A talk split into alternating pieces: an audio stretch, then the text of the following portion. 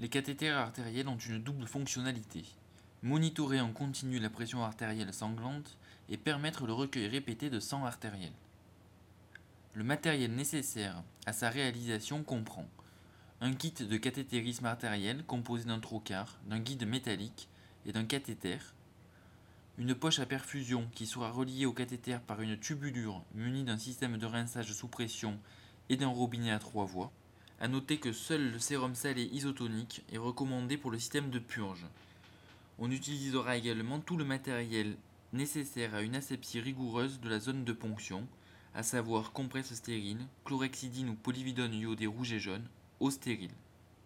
Le matériel comprend également un champ troué stérile, une cupule de sérum physiologique épariné, un kit de suture stérile, un masque, une charlotte, des gants et une casaque stérile, et enfin un pansement transparent stérile. Le point de ponction se situe à environ 2 cm au-dessus de la styloïde radiale et sera, tout comme la gazométrie artérielle, guidé par la pulsatilité de l'artère radiale. Avant la réalisation du geste, il est nécessaire de vérifier la perméabilité de l'arcade palmaire par la réalisation d'un test d'Allen. La technique utilisée pour mettre en place un cathéter artériel est la technique de Seldinger. Elle comprend plusieurs étapes. Ponctionner l'artère avec le trocar, introduire le guide métallique par le côté souple dès l'obtention d'un jet de sang artériel rouge et pulsatile, retirer le trocar et laisser le guide en place, faire coulisser le cathéter sur le guide jusqu'à la garde.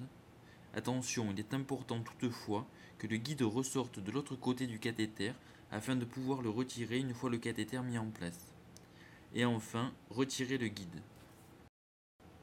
La main du patient est immobilisée sur une tablette.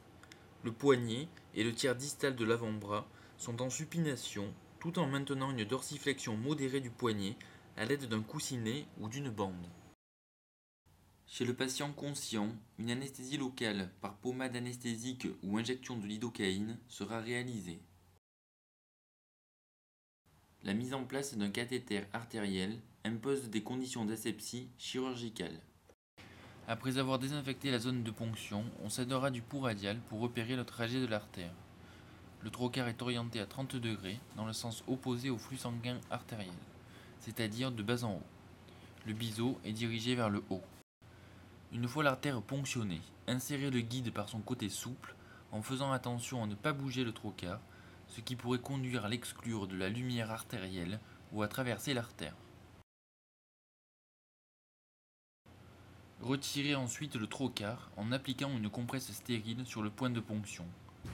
Cela permettra d'éviter tout risque de piqûre et de maintenir le guide en place dans l'artère lors du retrait du trocar. L'étape suivante consiste à faire coulisser le cathéter sur le guide. Assurez-vous de voir ressortir le guide de l'autre côté du cathéter. Poussez ensuite le cathéter jusqu'à la garde, puis retirez le guide.